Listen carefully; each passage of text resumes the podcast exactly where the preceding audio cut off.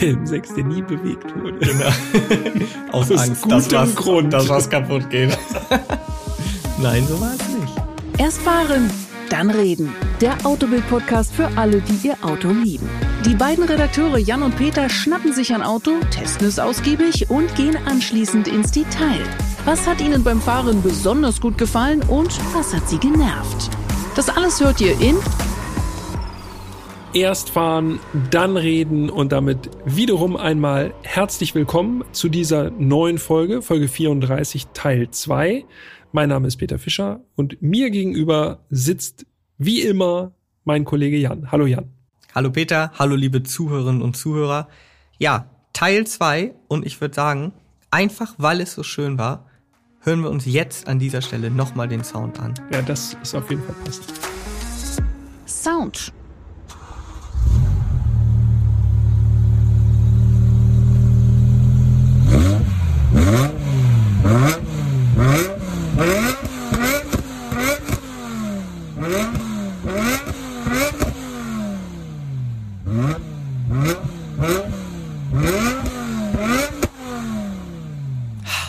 Also ich muss sagen, ich könnte mir den Sound wirklich immer und immer wieder anhören.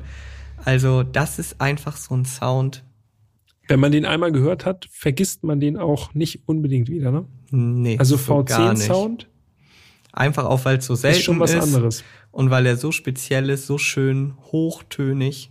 Ja, und es wird halt einfach, das ist traurig, das zu sagen, aber es wird halt so einen Sound beim Neuwagen höchstwahrscheinlich nicht mehr geben. Ja, das stimmt. Und bei mir persönlich erzeugt der Gänsehaut einfach, ja, weil ich auch noch eine besondere Bindung zu dem Auto habe, beziehungsweise zu dem Motor an sich. An dieser Stelle kann ich ja sagen, ich habe selber mal einen BMW M6 E63 besessen, also mit dem V10. Das war kein ganz normaler M6, sondern ein Handschalter, also ein US-Import. Mhm. Davon wurden nur 323 Stück gebaut. Aber du hast ihn mittlerweile nicht mehr. Nee, ich habe ihn verkauft. Aus Angst vor dem Motor.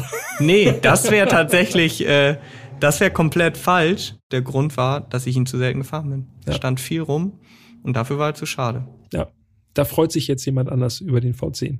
Das stimmt. Aber aus diesem Grund ist mir dieser Sound halt auch so im Gedächtnis geblieben und jedes Mal, wenn ich ihn höre, achte ich auf diesen Anlasser-Sound. Ist der dir mal aufgefallen? Der V10 hat so einen ganz speziellen Anlasser-Sound. Er klingt nicht besonders sportlich, muss man Nee, sagen. aber super charakteristisch. Ja. Ah. Aber bevor wir jetzt zu sehr in die technischen Details abdriften, äh, muss ich noch mal einen kurzen Hinweis loswerden. Und zwar, wenn ihr die Basics zum E E60 M5 noch mal hören wollt, dann springt ihr jetzt noch mal in Teil 1. Wir sagen euch, woran ihr ihn erkennt, sagen ein bisschen was zur Geschichte des M5 noch mal und kümmern uns natürlich auch um den Innenraum äh, unseres Testfahrzeugs, das wir von der BMW Classic Danke an dieser Stelle nochmal zur Verfügung gestellt bekommen haben. Jetzt geht es in Teil 2 erstmal um die Technik. Zum Beispiel auch um den Kandidaten S85. Korrekt. Denn so heißt der Motor. Technik. ja, die Technik des M5, die hat es wirklich in sich. Da hat BMW damals 2005 wirklich richtig, richtig was aufgefahren. Unter der Haube steckt ein 5,0 Liter V10 Sauger, S85 B50, wenn man die komplette Motorenkennung nennen möchte. Und ja, dieser Motor ist eigentlich heutzutage eine Legende. Das kann man einfach so sagen. Ich Ja. glaube, kaum jemand, der sich mit Autos beschäftigt, hat noch nie etwas von diesem Motor gehört. Und dass dieser Motor eine Legende ist, das äh, beweisen auch zahlreiche Auszeichnungen. Und ich habe tatsächlich mal nachgeschaut, also im Jahr 2005, als der Wagen auf den Markt kam, Ja. da wurde der V10, also der S85, Engine of the Year, übrigens auch im Jahr 2006, also gleich mal Mhm. zwei Jahre in Folge. Gleichzeitig hat er außerdem bei dieser internationalen Jury scheinbar super punkten können, denn er wurde außerdem noch bester neuer Motor des Jahres, beste Hochleistungsmaschine des Jahres und bester Motor mit über vier Litern Hubraum. Viel mehr geht einfach nicht und das zeigt einfach, was für eine besondere Stellung dieser Motor auch in diesem Zeitraum hatte. Sowas gab Ja. es so eigentlich nicht. Und eigentlich ist dieser Motor der beste Beweis dafür, dass Marketing auch richtig gut sein kann. Denn natürlich sollte dieser V10 so einen Bogen schlagen zur Formel 1. Ne? Das war jetzt nicht irgendwie einfach nur ein V12, wo man einfach zwei Zylinder weggenommen hat, nee. sondern das war eine komplette Neuentwicklung von Null an quasi. Absolut, ja. Übrigens, wenn ich hier mal meinen Prospekt, den ihr schon aus Teil 1 kennt, einmal aufschlage, merkt man auch wirklich, äh, BMW ist schon sehr, sehr stolz auf den Motor gewesen, Zu logischerweise. Recht. Hier gibt's so, äh, so kleine Sprüche. Hochdrehzahlmotoren sieht man häufig in der Formel 1, steht hier, aber selten in eine, mit einer Limousine drumherum. Also man war sich bei BMW schon sehr bewusst, dass man hier äh, was Großes auf die Beine gestellt hat. Schade, dass sie den Ton nicht zuschalten können und so weiter und so fort. Also der Motor ist absolut das Herzstück von diesem M5. Absolut, ja. Das ist wirklich ein absoluter Traummotor. Man muss natürlich vielleicht auch nochmal der Vollständigkeit halber sagen, es war natürlich nicht der einzige V10, der überhaupt in der Limousine eingebaut wurde. Es gab Korrekt. auch den Audi S6, der hatte auch einen V10-Sauger. Ja.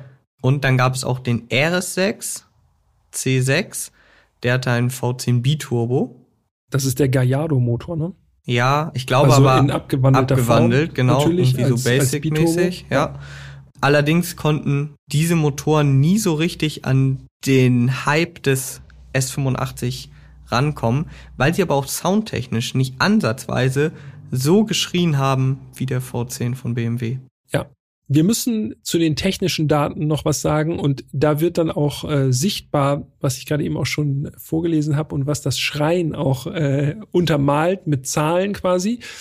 507 PS bei mhm. 7750 Umdrehungen. Also ein Hochdrehzahlmotor, wie er im Buche steht. Das ist, hm, ich würde mal sagen, im heutigen BMW-Portfolio findet sich kein Motor, der auch nur ansatzweise so hochdrehen würde. Also 7,7, das ist schon sehr, sehr hoch. Und er dreht ja höher. Das ist ja nur Exakt, die Maximalleistung.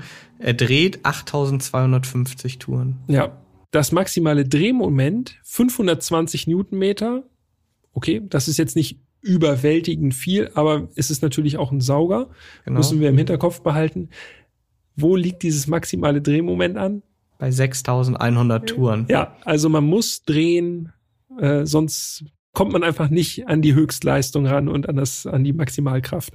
Da werden wir dann gleich im Fahrenkapitel nochmal ausführlich drauf eingehen. Hubraum auch nochmal interessant, 4999 Kubikzentimeter. Es ist ein kurzhubiger Motor, das begünstigt natürlich das Hochdrehzahlkonzept. Und das ist auch noch eine Besonderheit. Wenn man das Auto startet, dann stehen im M5 nur, in Anführungsstrichen, 400 PS zur Verfügung. Erst wenn man dann den M-Modus am Lenkrad oder die Power-Taste in der Mittelkonsole drückt, dann hat man die vollen 507 PS. Und das ist ein Feature. Also jetzt einfach so auf spontan würde mir kein anderes Auto einfallen, wo man die Leistung sozusagen per Knopfdruck erhöhen kann. Mhm. Also andere Fahrmodi mit einer anderen Gaspedalkennung ja, aber dass einfach Leistung, des 107 PS mehr auf Knopfdruck entstehen, wüsste ich jetzt nicht.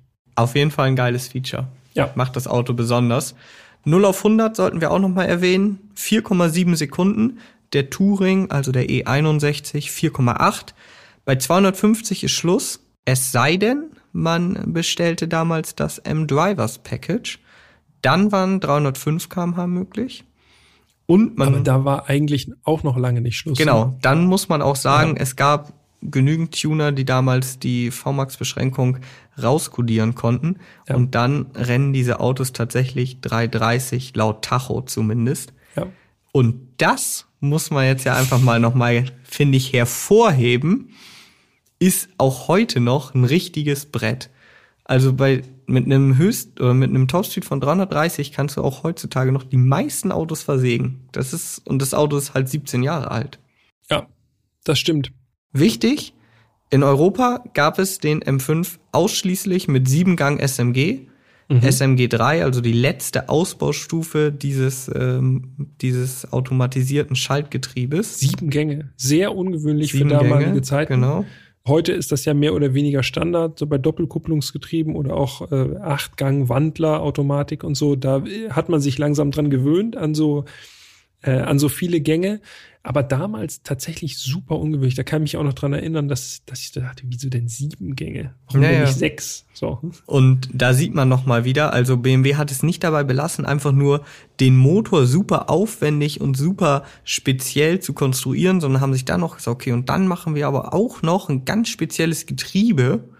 Also auch da nicht irgendwie eine Standard-Wandlerautomatik oder ein Standard-Handschaltgetriebe. Nein, haben sich gedacht, komm, wir machen dieses automatisierte Schaltgetriebe mit noch einem siebten Gang. Also es gab ja auch schon das SMG 2 im M3 E46, das Ja. allerdings noch ein Sechsgang. Also da haben sie einen enormen, enormen technischen Aufwand betrieben. Hm, ja, So ein richtiges Leuchtturmprojekt, ne? dass man einfach Genau. mal zeigen wollte, was ist technisch möglich überhaupt. Ja, Literleistung, über 100 PS pro Liter. ja, Okay, bei Turbomotoren geschenkt. So, da ist 100 PS pro Liter, das ist eigentlich Normalzustand fast schon. Aber bei einem Sauger ein reines Rennaggregat. ja, wirklich gut. Und wir haben es kurz angesprochen, äh, nur in den USA gab es den M5 dann auch mit Handschaltung. Ja, genau. Okay, Puh, Leergewicht ja, 1855 Kilo.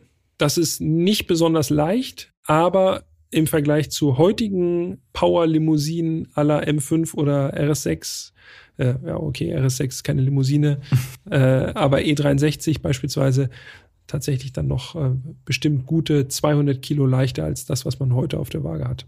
das stimmt. Und natürlich damals ausschließlich mit Hinterradantrieb.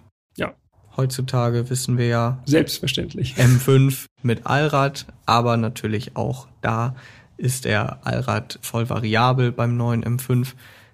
Der E E60 M5 ausschließlich Hinterradantrieb.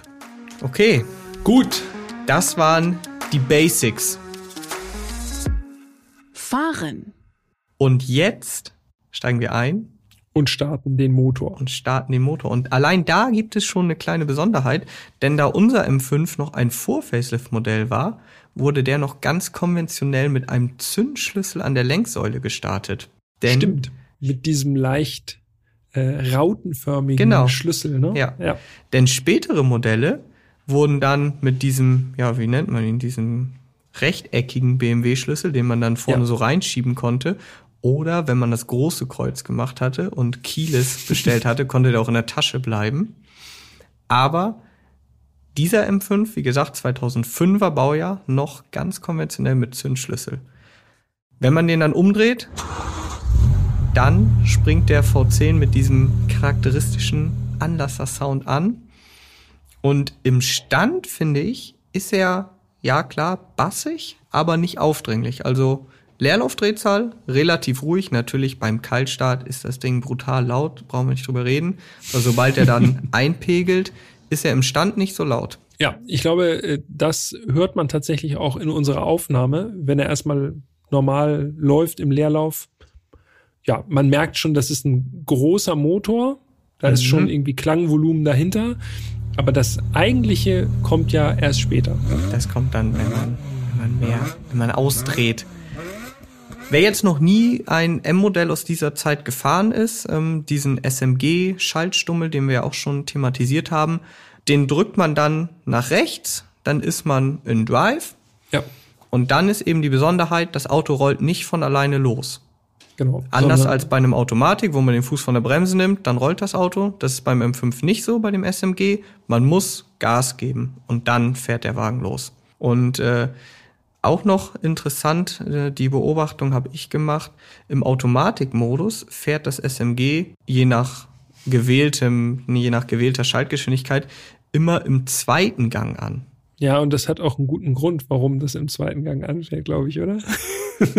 Ja, Weil das, die Schaltvorgänge sind jetzt nicht wie bei der Wandlerautomatik verschliffen, sondern man nickt schon ganz gut mit dem Kopf. Ja, das wenn auf man, jeden gerade Fall. wenn man im Automatikmodus äh, unterwegs ist und nicht selber hantiert und sich nicht darauf einstellen kann. Also dieses Getriebe ist eher dafür ausgelegt, hohe Drehzahlen und dann schnell den nächsten Gang reinkloppen. Normalbetrieb in der Stadt ist eine ruckelige Angelegenheit. Ja, 100 Prozent. Man muss aber dazu sagen, also es gibt fünf Schaltgeschwindigkeiten für das SMG. Da ist so eine Taste vor dem Wahlhebel. Die Ingenieure da, haben sich richtig ausgetobt. Ja, das ist, wie du schon sagtest, das ist wirklich ja. so ein Leuchtturmprojekt. Ne? Da haben sie echt gedacht, komm, wir ballern da alles rein, ja. was geht. Und diese fünf Schaltgeschwindigkeiten, da kann man eben von langsam schalten bis maximale Schaltgeschwindigkeit einstellen über so eine Taste vor dem, vor dem Gangwahlhebel. Dann, ganz interessant, ich weiß nicht, ob du das äh, wusstest, wenn man das ESP ausstellt, dann gibt es noch eine sechste Schaltgeschwindigkeit, noch schneller. Wirklich? Ja. Okay, aber das hab, also ich habe es angelassen. Ich, äh ich habe es einfach nur mal ausgemacht, weil ich das auch bei den bei den BMW Modellen aus dieser Zeit so krass finde. Vor Facelift Modell, da gibt es ja nur an oder aus. Also du drückst mhm. da drauf und musst es nicht zehn Sekunden halten, wie bei ja. heutigen Autos so mit Sicherheitsnetz und so. Ja. Die gehen einfach davon aus, okay, wenn er es ausmacht, dann weiß er schon, was er tut. Also aus bei späteren Modellen, beim LCI war es zumindest so, dann gab es noch erst so einen MDM-Modus, ja, genau, heißt der. der MDM-Modus, ja. Den gab es jetzt beim Vorfacelift nicht. Da war einfach, okay, an oder aus. Und wenn du ausmachst, dann musst du auch wissen, was du tust. So. Und da kann man also über diesen Schalter diese fünf beziehungsweise sechs Schaltgeschwindigkeiten auswählen. Und ja, wie du schon gesagt hast, also im Automatikmodus, ich versuche es einfach mal ungeniert zu sagen, ist das Auto wirklich, also das Getriebe ist eine Katastrophe. Ich finde, das fährt sich so kacke. Du fährst los und dann ist wirklich ist so. So wie der erste Smart. Ja, genau. So Nur halt in einem Auto mit 500 PS fährst los und dann machst du. Äh, äh, und dann legt er den nächsten Gang ein teilweise verschaltet sich das Auto auch wirklich ja. Von sich aus. Also, mhm. wenn man losfährt, dann schaltet es von ersten in den zweiten, in den dritten. Und dann denkt er, hey, dann können wir jetzt ja den vierten einlegen, aber so schnell ist man noch gar nicht. Die Drehzahl gibt das gar nicht her. Und denkt er so, vier, oh nee, doch nicht, drei. Und dann fängt das ganze Auto an zu ruckeln. Also es macht wirklich im Automatikmodus macht es keinen Spaß. Das muss man so sagen. Also jeder, der mir erzählt, das macht auch Spaß im Automatikmodus, stimmt einfach weil nicht. Das, weil der einfach auch komplett unterfordert ist dann. Ne? Also genau. man merkt richtig, das Getriebe braucht diese Drehzahl auch einfach, ne? Genau. Um und zu wissen, okay, jetzt fühlen wir uns wohl, wir sind über 6000 Touren, wir wissen, was zu tun ist. So darunter, keine also Ahnung. In diesem Automatikmodus fühlt sich das für mich so an, als würde man bei jemandem mitfahren, der ganz, ganz schlecht Handschalter fahren kann. Der so wirklich noch nie oder nur ganz selten Handschalter fährt und gar nicht weiß, was er da eigentlich macht. Das stimmt. So ja, fühlt sich das an. Anfänger. Genau. Ja. Und Rangieren ist übrigens auch eine mittelschwere Katastrophe. Auf dem Parkplatz und so geht das ja noch. Aber ich weiß das auch aus Erfahrung, wenn man mal an einem Berg oder so mit so einem Auto rangieren muss. Dadurch, dass es nicht von alleine anfährt, rollt es dann teilweise rückwärts, dann und gibst du, du dann gibst du Gas, dann ist die Gasannahme ja. super spitz, dann macht es so einen Satz und also es kann kann sehr anstrengend sein und dieses Getriebe ist wirklich im Normalbetrieb nicht wirklich gut. Deshalb Empfehlung sowieso immer, auch wenn man keinen Bock hat zu ballern, im manuellen Modus fahren. Dann kann man nämlich erstmal auch schön im ersten Gang anfahren und nicht im zweiten, was auch den Verschleiß übrigens erhöht, wenn man immer im zweiten anfährt.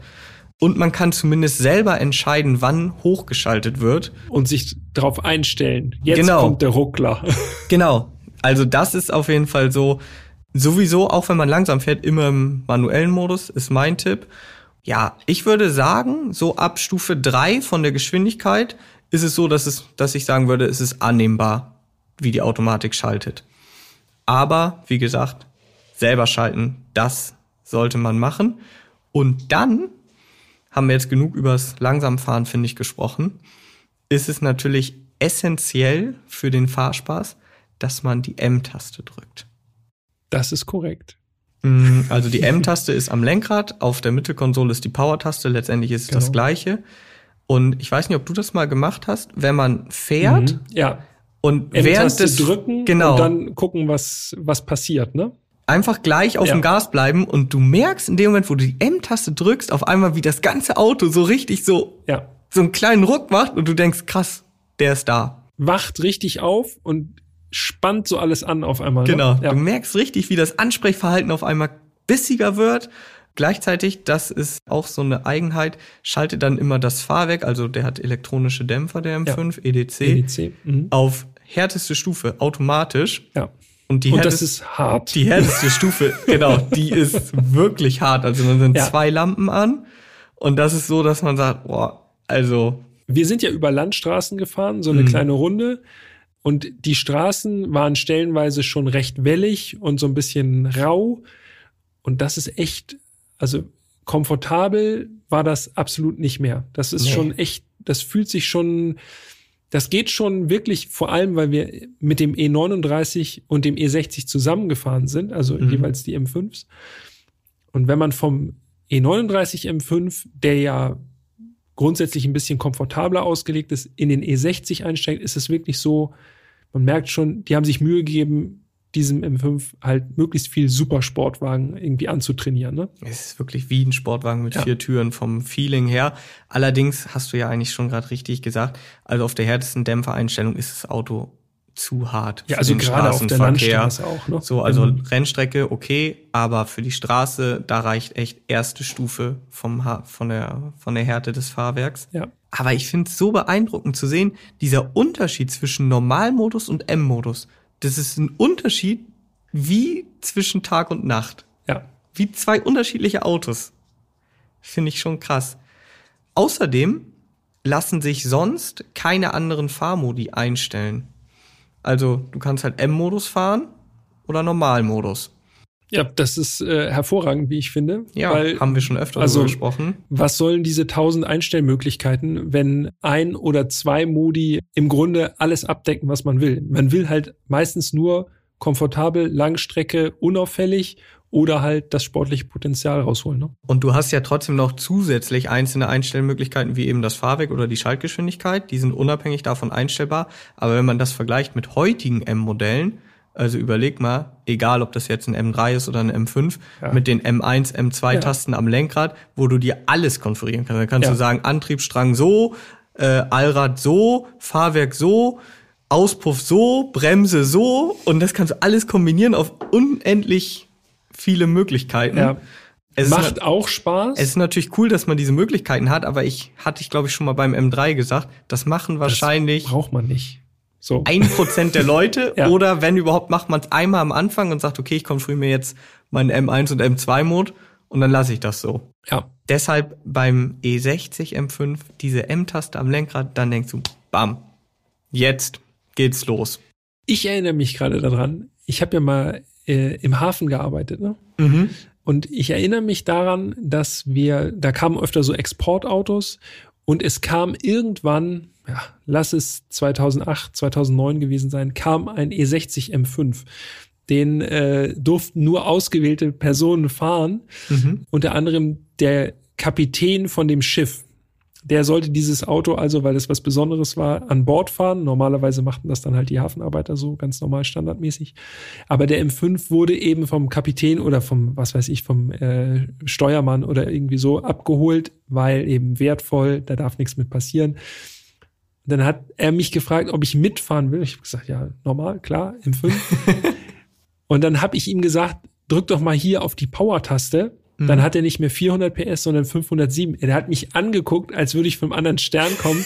Sagte so, das kann doch gar nicht sein. Doch, doch. Und dann sind wir doch relativ zügig, würde ich sagen, über den Kai gefahren, so dass mir schon ehrlich gesagt ein bisschen Angst und Bange wurde, weil 507 PS, also da muss man charakterlich schon einigermaßen gefestigt, gefestigt sein, würde ich sagen. Also das ist schon sehr, sehr viel Power, ne? Ja, wie dieser Motor die Power abliefert, das ist halt so Ja, speziell. wenn du das nicht weißt, genau. so, man ist schon überrascht, dass man 400 PS hat. Nee, Mhm. es geht noch mehr und dann drückt das Ding auch noch so. Eigentlich ist es perfekte Überleitung, denn äh, jetzt müssen wir noch mal so über diese ja die Leistungsabgabe eigentlich sprechen. Also ich muss ja noch Ja. mal sagen, aber gut, ich bin auch vorbelastet. Für mich ist der S85 auch heute noch einer der emotionalsten Motoren, die je gebaut wurden. Ja, kann ich, kann ich jetzt nach dieser Fahrt auf jeden Fall unterschreiben. Aber lass uns mal was zur Leistungsabgabe sagen, weil das ist wirklich erstaunlich, weil man ja so fünf Liter V10, also ein wirklich großer Motor, da denkt man, okay, das geht direkt los. Ne? Also man Ja. äh, tritt drauf und das ist überhaupt nicht so. Nee, Also ist, im unteren Drehzahlbereich tut sich vergleichsweise wenig. wer jetzt einsteigt und denkt, er gibt Vollgas und das Ding geht direkt los, so ist es nicht. Also ich würde mal so grob sagen, bis 4000 Umdrehungen passiert da nicht viel. Ja, Da drüber kommt er dann, da merkst du auch schon so, okay. Und dann, und das ist für mich bis heute wirklich so Alleinstellungsmerkmal, bei 6000 ungefähr so von meinem Gefühl, ey, da knallt das Auto noch mal los, da kommt noch mal so ein Schub rein Ja. bis zur Maximaldrehzahl dann von ungefähr 8,2, 8,3, wo du denkst, was ist denn jetzt los? Also das Auto geht noch mal so richtig brutal nach vorne. Der Schub nimmt noch mal zu oberhalb von diesen 6000. das ist im Grunde der Moment, wo das Auto auch diesen unglaublichen Klang entwickelt und so richtig heiser wird und sich dieser, dieser Ton fast schon überschlägt. Das ist genau dieser Moment, wo eben nochmal das Feuerwerk gezündet wird oben raus. Ne? Genau. Genau, so ab 6000 verwandelt sich das Auto auch nochmal komplett. Und dann kann man auch erst so richtig diese Faszination für diesen Motor verstehen, wenn man da ankommt und diese Im- letzten nur im oberen Drehzahlbereich. Ja, finde ich wirklich. Diese letzten zwei, zwei, 2300 Touren, Ja. ey, die sind so emotional. Du denkst, Alter, krank. Und dann beschleunigt der weiter und der, du guckst auf den Drehzahlmesser und heutzutage ja sowieso selten, dass ein Auto so hoch dreht, über, über 8000. Dann denkst du, jetzt müsste ich gleich schalten, aber ich reiz es noch ein bisschen aus. Und dann wirklich, wenn man dann mit dem SMG, das kannte ich ja nun selber auch noch nicht in dieser, in dieser Stärke, sag ich mal, wenn man dann kurz vom roten Bereich dann den nächsten Gang einlegt. Also, das ist äh, so gerade Schaltgeschwindigkeit 5. Ja. Dann gibt's einen Mörderschlag, ne? Dann gibt's einen Schlag Ja. ins Genick, wo man denkt, jetzt ist echt alles zu spät. Ja, jetzt fliegt einem das Getriebe hier nochmal kurz um die Ohren Ja, oder die, das. die Hinterachse reißt raus oder so. So fühlt sich das an. Also das ist so emotional auch vom Schalten, dass man denkt, krass. Also so nervig und langsam das SMG in der Stadt ist und so beim Rangieren, so emotional ist es unter Volllast. Also in diesem Moment, nur in diesem Moment muss man das Getriebe echt lieben. Ja, das stimmt. Äh, Das kann man eben aber wirklich nur in diesem oberen Drehzahlbereich Ja. wirklich ja, rausfahren oder das verstehen. Das ist wirklich so ein kleiner Moment der Stille einfach. Ne? Man dreht aus, dann schalten, nichts. Und dann geht's gleich wieder los. Und dann mit diesem Ruck und so, also das ist schon, schon krass. Also da muss ich auch sagen, im Vergleich zu meinem M6, der ja ein Handschalter war, natürlich kann man damit verschliffener schalten, aber die Emotionalität ist bei dem SMG unter Volllast auf jeden Fall krasser. Trotzdem, ich bevorzuge immer noch die Handschaltung. Zum Sound würde ich auch gerne noch mal was sagen. Also Mhm. von außen haben wir ihn jetzt ja schon gehört und das ist wirklich hammermäßig. Und hier kommt auch gerade irgendwas Lautes. Was ist ne? das? Das klingt nach Lambo. Aventador? Ja. Aventador. SV, glaube ich sogar. Wenn ich das richtig sehe. Da muss ich auch noch mal gucken.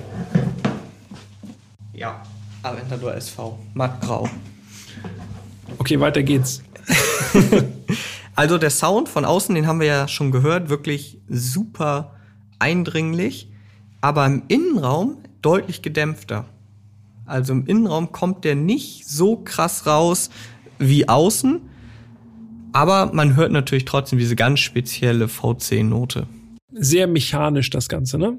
Also man kann sich richtig vorstellen, dass da viele Kolben bewegt werden und ganz, ganz viele kleine Zahnrädchen ineinander greifen. So klingt das jedenfalls. Und dann muss ich auch noch mal sagen, ob es dir wohl auch so ging, wenn man diesen M-Modus aktiviert hat, ja? Mhm. Dann habe ich immer das Gefühl, dass dieses Auto die ganze Zeit so zu dir spricht und sagt, ja komm, gib Gas, tritt rein. Also du, du hast das Gefühl, das Auto will dann richtig. Ja, und das ist jetzt der Punkt, wo ich sagen muss, das ist mir zu spitz. Weil es tatsächlich, es ist so ein bisschen wie beim Aventador.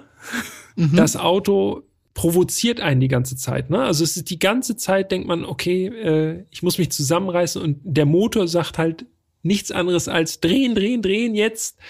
Und das ist mir ein bisschen zu spitz, gerade in so einer Limousine. Ich finde, da ist so ein, das ist so ein ganz eigenartiger Kontrast. Man weiß, man sitzt in so einer 4,85 Meter Limousine, das sieht auch relativ harmlos aus. Und dann ist da so ein Antriebsstrang verbaut.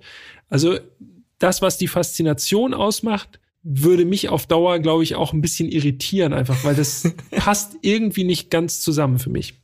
Ja, also für So mich, jetzt du. für mich macht genau das halt den Charme aus, so. Also Ja. genau diese, dieser Gegensatz, eine vermeintlich normale Limousine oder ja auch als Touring mit diesem Motor und diese Verwandlung, wie gesagt, mit dem M-Modus und wenn man da drauf drückt und dann dieses Auto, also ich habe immer so das Gefühl, das Auto sagt die ganze Zeit, komm, lass ballern, lass ballern jetzt hier, tritt rein und so. Und da muss ich jetzt auch sagen, für mich, wenn ich die Wahl hätte oder mich entscheiden müsste, für mich hat der E39 M5 einen wesentlich harmonischeren Eindruck gemacht. Klar, das ist auch Teil der Faszination, dieses Ungehobelte von dem Motor und dieses ständig Provozierende. Aber für mich E39 M5. Oh, kommen wir jetzt schon Ja. zu der Entscheidung? Auf jeden Fall. Ähm, also du nimmst den E39. Ja. Ich muss tatsächlich sagen, ich gebe dir recht in dem Punkt, dass du sagst, das ist halt das bessere Gesamtpaket, keine Frage. Genau, einfach irgendwie stimmiger äh, rübergebracht. Es ist Ganze, das ne? rundere Auto, der Ja. fährt komfortabler, Ist fast, trotzdem sportlich dazu, fast ne? genauso schnell, nicht ganz so schnell, aber auch sehr, sehr schnell, einen sehr schönen Sound und so. Aber, und das liebe ich halt an Autos, ich mag halt auch, wenn Autos nicht perfekt sind, so. Und der M5 E39, absolutes Traumauto, ist aber schon fast perfekt, so. Und der M5 E60 ist halt alles andere als perfekt, so. Und Ja. genau das finde ich eigentlich geil und deshalb würde ich tatsächlich den M5 E60 vorziehen. Einfach weil für mich dieser Motor so eine Faszination hat und äh, ja, also ich mag diese Imperfektion. Ist das das erste Mal, dass wir unterschiedlicher Meinung sind? Gut, gut Eventuell sein. ja. Kann und dann gut beim sein. M5. also nicht falsch verstehen, E60 M5 tro- natürlich super faszinierend und äh, aber irgendwie Nagel im Kopf. Ja, und das ist geil. Das liebe ich an Autos. Hat halt Charakter. Lass uns noch mal ganz kurz zurück auf die Landstraße gehen. Also, wir haben ja schon über das Fahrwerk gesprochen. Also, in äh, der härtesten Einstellung definitiv zu straff für die Mhm. Landstraße. Ja. Also lieber eine Stufe runter. Was sagst du denn zur Lenkung des M5 E60? Also das, was ich mir aufgeschrieben habe, ist präzise. Auch da wiederum habe ich das Ganze als spitz wahrgenommen, also ziemlich kompromisslos, sehr direkt, nicht ganz so gediegen wie beim E39 auf jeden Fall. Also ich finde zum Beispiel auch da merkt man nochmal einen Unterschied zwischen M-Modus und nicht. Also im Normalmodus finde ich sie mh, fast zu leichtgängig und im M-Modus dann aber genau richtig. Also da finde Also ich. du gehst nie aus dem M-Modus raus, mit nee, anderen Worten. also wirklich, das Auto ist eigentlich nur im M-Modus vollkommen. Ja. Das muss man einfach so sagen. Aber das eigentliche Revier von dem M5 ist die Autobahn. ja. Also da muss man einfach sagen, wir sind ja auch ein Stück Autobahn gefahren. Da fühlt der Wagen sich wirklich zu 100 Prozent zu Hause, muss sich auch allein von den Leistungswerten vor heutigen Autos absolut nicht verstecken. Ich kann zum Beispiel auch noch mal ganz kurz die Anekdote erzählen von meinem M6. Der war abgeregelt bei 250 und also der hatte kein M-Drivers Package. Wenn man mit dem Auto in diesen Begrenzer fährt, dann ist es wie gegen eine Wand. Das ist wirklich, du denkst, was ist denn jetzt? So irgendwas kaputt? Ja. Du fährst einfach rein und denkst krank. Also jetzt, das, vom Gefühl her könnte das Auto unendlich weiter beschleunigen. Und dann, Genau, das ist nämlich das Gefühl, was einem der Motor vermittelt. Ne? Es Genau. ist wirklich, er dreht einfach nur hoch und man denkt, okay, das nimmt einfach das, ob man jetzt im fünften, sechsten, siebten Gang ist, das fühlt sich alles gleich an eigentlich. und das ist ja so beeindruckend, diese gleichbleibende Beschleunigung, dieser Durchzug, der gefühlt die ganze Zeit gleich ist. Ob du nur von 100 bis 160 beschleunigst oder von 160 bis 220, das fühlt sich genau, also gleich schnell an. Das Auto nimmt irgendwie bei höheren Geschwindigkeiten gar nicht ab von der Beschleunigung. Das ist total beeindruckend. Und da ist mir noch eine, habe ich noch eine schöne Erinnerung an unsere Fahrt, äh, als ich mit dem M5 E39 gefahren bin und du mit dem E60. Die Kurve. Genau. So eine langgezogene Linkskurve auf der Autobahn, äh, wenig Verkehr. Ich bin im M5 E39 vorausgefahren, so 190, 200. Und ich glaube, wegen Verkehr oder so warst du ein bisschen zurück. Kolonnenfahrt. Und- ganz, ganz normal. Der, der hinten ist, der ist immer, immer, immer der Gearschte. Und dann schaue ich so in den Rückspiegel und das, wie gesagt, dadurch, dass das so eine langgezogene Kurve war, sehe ich auf einmal so wirklich hinter mir diesen Interlagos blauen M5 im Tiefflug da ankommen. So. Und sehe halt, wie du deutlich, deutlichen Geschwindigkeitsüberschuss Ich hast. schließe auf. So. Und ich bin ja immerhin schon 190, 200 gefahren. Das sah schon beeindruckend aus, wie du da rankamst. Das hat sich auch äh, von drinnen ziemlich beeindruckend angefühlt, wie schnell man wieder aufgeschlossen hat tatsächlich. Mhm. Also du hast schon recht. Also das ist tatsächlich, äh, das ist das, wo sich dieser, dieser M5 wirklich am wohlsten fühlt auf der Autobahn. Langgezogene Kurven, hohe Geschwindigkeiten, hohe Drehzahlen. Das kann er richtig gut. Das kann richtig gut.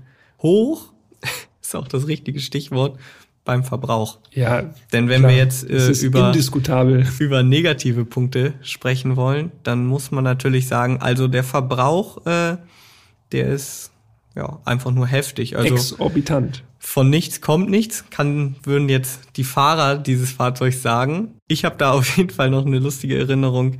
Als wir eingestiegen sind, hatte der Wagen eine angegebene Reichweite von 662 Kilometer.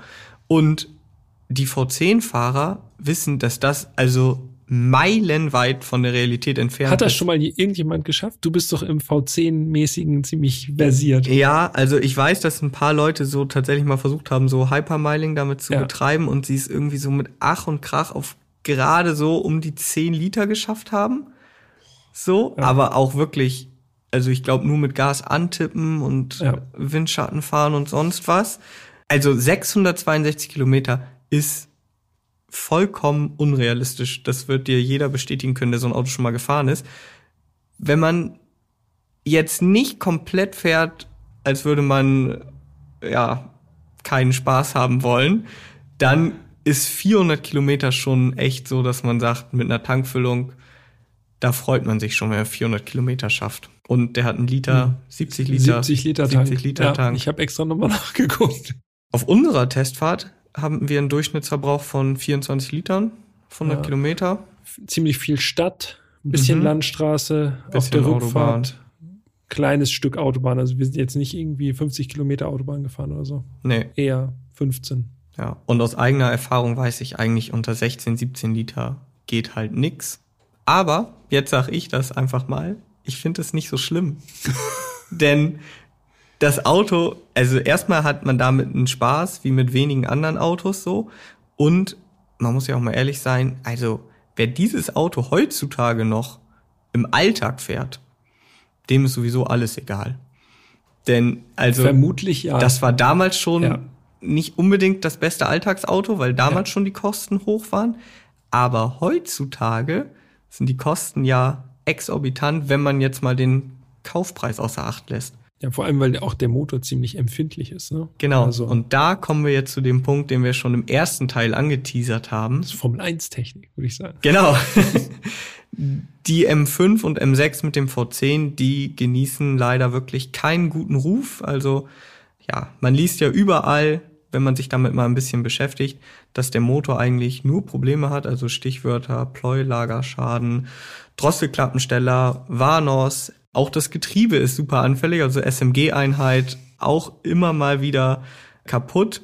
Und jedes einzelne oder jede einzelne Baustelle kostet halt einfach viel, viel Geld.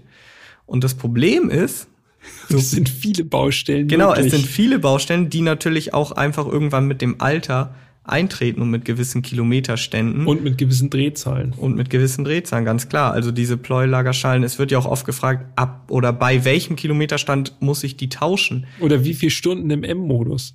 Oder wie viele Stunden im M-Modus. Aber das ist es ja letztendlich. Es kommt ja komplett darauf an, wie ist der oder wie sind die Vorbesitzer damit gefahren. Ja. Sind sie damit entspannt gefahren, dann gibt es tatsächlich auch Fahrzeuge, die haben 150 bis 180.000 Kilometer, ohne die Pleulagerschalen gewechselt zu haben. Hängt man andauernd im Begrenzer oder kurz davor, dann gibt es auch Fahrzeuge, die haben schon bei 60.000 einen Lagerschaden. Ja, und wir haben ja schon festgestellt, äh, dieses Auto provoziert einen halt ständig. Genau, Ne? Also wenn man auf der Autobahn Problem. ist und kein, keine Geschwindigkeitsbegrenzung da ist, ja, dann tendiert man wahrscheinlich schon mal dazu, äh, auch höher zu drehen. Und deshalb finde ich auch, dass dieser schlechte Ruf nur teilweise gerechtfertigt wird. Natürlich gehen da einige Sachen kaputt. Einiges würde ich tatsächlich aber auch unter altersgemäßer Wartung halt verbuchen wollen. Aber wenn ich dann sehe, dass es solche Fahrzeuge, also gerade den M5, äh, so für, ich sag mal, um die 20.000 Euro gebraucht gibt, die günstigsten Exemplare mit mhm. 150 bis 180.000, vielleicht ein bisschen mehr Kilometern auf dem Buckel, ja, dann kauft sich den jemand, der vielleicht gerade 20.000 Euro angespart hat, denkt sich geil, 507 PS, ey, für 20.000 ja. Euro, wo gibt es das sonst? Ja. Fährt los, wie wir ja festgestellt haben, lässt einem das Auto ja kaum eine Wahl, anstatt dass man halt schnell fährt, so. Ja, und dann gehen die ersten Sachen kaputt und dann kostet so ein Lagerschalentausch mal eben, also das ist ja nur der Tausch, dann ist das Auto noch, also wenn er kaputt ist, dann ist der Motor kaputt, dann ist eh zu spät, aber nur vorbeugende Reparatur von so einem Lagerschalentausch kostet mal eben zweieinhalb bis dreitausend Euro. Die sparen sich natürlich die meisten Leute und sagen, na ja, das wird schon nicht kaputt gehen. Klar, ja, und wenn es dann kaputt geht, ja, dann ist der Motor halt hinüber. So eine Motorrevision kostet mal irgendwie 12.000 bis 15.000 Euro. Und wenn du gerade mal 20.000 in das Auto investiert hast, sagst du, oh, ja, blöd. Und dann wirtschaftlicher kommt, Totalschaden ist dann kommt im Grunde sowas, dann vorprogrammiert. Ne? Genau, und dann kommt sowas halt auch immer mal wieder auf und dann liest man eben so viele Negativgeschichten und dann heißt es plötzlich, öh, das ist ein total unzuverlässige Auto. Sicherlich hat das viele Baustellen, aber wenn man so einige vorbeugende Maßnahmen, wie jetzt zum Beispiel einen Pleuelagerschalenwechsel mal einplant, äh, mit zweieinhalb, dreitausend Euro, dann hat man aber auch 80.000 Kilometer Ruhe, zumindest was diese Baustelle angeht dann. Dann gibt's immer noch andere Sachen. Ja, es ist nun mal im Unterhalt immer noch ein teures Auto. Wir haben es gesagt, es ist quasi Hightech aus dem Jahr 2005 in eine Limousine gegossen und diese Hightech hat halt auch ihre schwierigen Seiten. Ja, und nur weil das Auto jetzt im, in der Anschaffung günstig ist, heißt es nicht, dass es im Unterhalt günstig ist. Das verwechseln halt leider ganz oft viele Leute und sagen ja, wenn ich es mir kaufen kann, dann kann ich es mir leisten. Ja. Das ist leider nicht immer richtig. Denn selbst wenn nichts kaputt geht, muss man ja auch nochmal sagen, dann kostet das Auto eine Versicherung nicht wenig, je mhm. nachdem, wie man das Auto versichert. Sprit haben wir gerade drüber gesprochen. Alles andere als wenig. Yep. So, und auch Verschleißteile, einfach nur Reifen, die einfach irgendwann fällig sind oder Bremsen. Ja, Bremsanlage. Starkes Auto, gleich, es wird auch viel gebremst, weil auch wahrscheinlich viel beschleunigt wird. Ja. So, also das ist einfach teuer und da muss man, wenn man sich wirklich für so ein Auto interessiert, muss man einfach ein gewisses Budget in der Hinterhand haben, sonst wird das ganz, ganz schnell leider zum, zum Grab. Ja. Ach, was bin ich froh, dass ich meinen kleinen Prospekt habe. Der kostet mich gar nichts. Und wenn man jetzt nochmal darauf eingeht, dass man ja auch nochmal so ein bisschen die, Lag die Marktlage sondiert, es gibt immer noch günstige Fahrzeuge, die sind in der Regel dann auch wirklich vom Zustand her so lala. Aber gute Fahrzeuge gibt es halt nur selten und die sind entsprechend teuer. Vor allen Dingen M5 Touring. Die sind richtig gesucht, haben wir ja gesagt. Wir haben es in Teil 1 knapp über 1000 Exemplare nur gebaut. Genau. Da Wirklich gibt's eine super Exot. Genau. Da gibt's wenig von. Allerdings muss man auch sagen, dass die Touring in der Regel nicht so verheizt sind wie die Limousinen. Ja, ist einfach so. Allerdings geht da schon kaum noch was unter 40.000 Euro inzwischen. Mhm. Tendenz stark steigend. Stark steigend, mhm. genau. Und auch die Limousinen haben inzwischen schon wieder ange, angezogen. Wie gesagt, das Angebot wird eher kleiner, so, weil viele Autos auch heute noch verheizt werden. Ich glaube ja auch, dass in ein paar Jahren, wenn dann sich alle mal damit ausgetobt haben und die guten Fahrzeuge, die ja noch übrig sind, dass das wirklich mal ein wichtiges Modell in der M-Historie sein wird. Denn das ist der letzte neu entwickelte Saugmotor von M. Genau, haben wir vorhin drüber gesprochen. Also, wenn man jetzt rein die Konstruktion anschaut, müsste das der letzte Saugmotor, der komplett neu entwickelt wurde, ja. sein. Natürlich gab es den M3 E92, E93 noch bis ins Jahr 2012 hinein. Allerdings ist ja der S65 Motor abgeleitet vom S85. Ja. Ein Liter weniger Hubraum, zwei Zylinder weniger. Ja, also das Auto, das kann man wirklich sagen, lebt vom Motor so und hat halt zu Recht auch eine große Fanbase. Allerdings, jetzt kommen wir wieder zu meinem Eingangssatz, den ich gesagt habe, ist halt eins der faszinierendsten Autos, das man eigentlich nicht besitzen möchte. Ja. eigentlich hätte BMW diesen Antrieb nehmen müssen und in einen Supersportwagen einbauen Mhm. können. Also antriebsseitig wäre das absolut drin gewesen. Der Motor ist einfach ein Gedicht von einem Verbrenner. Alles hätte bereitgestanden für einen neuen M1 oder so. Also man hätte nur die Karosserie sozusagen drumherum ändern müssen. Ja, das hat BMW versäumt, aber wer hat das gemacht? Wiesmann. Wiesmann MF5 Stimmt. GT Ja, richtig, ja. Ist ja letztendlich, Ja. da ist der V10 drin. Später Ja. wurde da auch der äh, V8 Biturbo noch eingebaut, aber die eigentlich gesuchten Fahrzeuge sind natürlich die mit V10. Ja, gibt es. Ja. Ist halt nur sehr teuer. Und auch sehr, sehr begrenzt. Und was es auch noch mal gab, ich glaube, der ging aber nie in Serie, dieser Veritas RS3. Ist das so ein Einsitzer gewesen? Genau, so ein? Einsitzer. Ja, ja. Der hatte auch mich. den Stimmt. V10-Motor. Ja. Ja, das war mir ein bisschen zu abgespaced. Ja, also der. Veritas das ist schon- komplett, Ja, komplett wild. Der Wiesmann ist natürlich auch wild, aber den gab es wenigstens in ganz kleinen Stückzahlen. ja. Und das ist halt auch ein geil. Das ist eigentlich auch noch mal ein Auto. Nicht unbedingt jetzt als M5, äh, MF5 GT, also gerne, aber äh, ein Wiesmann müssten wir eigentlich auch noch mal fahren hier. ja, wenn jemand einen hat, meldet euch ich weiß allerdings- podcast.autobild.de. Ich weiß allerdings nicht, ob du da reinpasst. Also ich saß mal, das ist schon bestimmt Ah, der 15 ist, Jahre ist so ein her oder so. Tunnel, ne? Ich saß mal in einem MF3, gut, das ist auch der kleinste. Und da dachte ich schon so als 14-, 15-Jähriger, das war gut eng. Oh je. Aber wir wollen's, wir wollen's gerne rausfinden. Okay. Das war's zum E60 M5. Der M5 mit V10. Mhm. Also für dich der beste M5. Für mich der beste M5. Nicht der rundeste, beziehungsweise der mit dem besten Gesamtpaket. Aber wenn ich mir einen aussuchen könnte, dann für mich der E60 M5. Erstaunlich. Genau das habe ich mir als Fazit aufgeschrieben. Ich habe mir aufgeschrieben, Bremse, Lenkung, Antrieb, mega. Interieur, mau. Gesamtpaket, faszinierend, aber nicht ganz rund. Deshalb E39 M5 für mich. Ja, haben wir das doch gut geklärt. Gut. Schreibt Ja. uns natürlich noch, was ihr sagt. Sagt ihr, ja, E28. Peter hat recht, Jan hat recht oder ihr beide Unrecht, weil der F10 ist der geilste, weil man da 800 PS rausholen kann oder was weiß ich. Also schreibt uns gerne, welches für euch denn der beste M5 ist. Schickt uns eine Mail, landet direkt in unserem Postfach. Wir lesen auf jeden Fall alles und antworten auch. Podcast.autobild.de ist die Adresse. Wir freuen uns drauf. Und dann bleibt uns eigentlich nichts anderes übrig, als zu sagen, wieder einmal zu sagen, vielen Dank fürs Zuhören. Mir hat das wieder Das war deine Folge nach dem Carrera GT. sehr, sehr großen Spaß gemacht. Ja, die V10, ne? Es, Jan ist so ein richtiger V10-Mensch. Ja, schade, dass es davon so wenig gibt. Haben wir noch einen LFA? Lexus LFA? Oh, Ah, jetzt kommt er ins Schwärmen. Huracan. Huracan. Gallardo, R8. R8. Hm. Ja. Aber nächstes Mal, ah, da kann ich wieder richtig aufblühen. M5 E60, Hammerauto. Aber nächstes Mal gibt's was etwas Skurrileres. Das stimmt, ja. Und das mag ich ja besonders gerne. also, wir hören uns nächste Woche. Äh, bleibt gesund und munter. Und äh, ja, bis dann. Bis dahin, macht's gut. Ciao, ciao.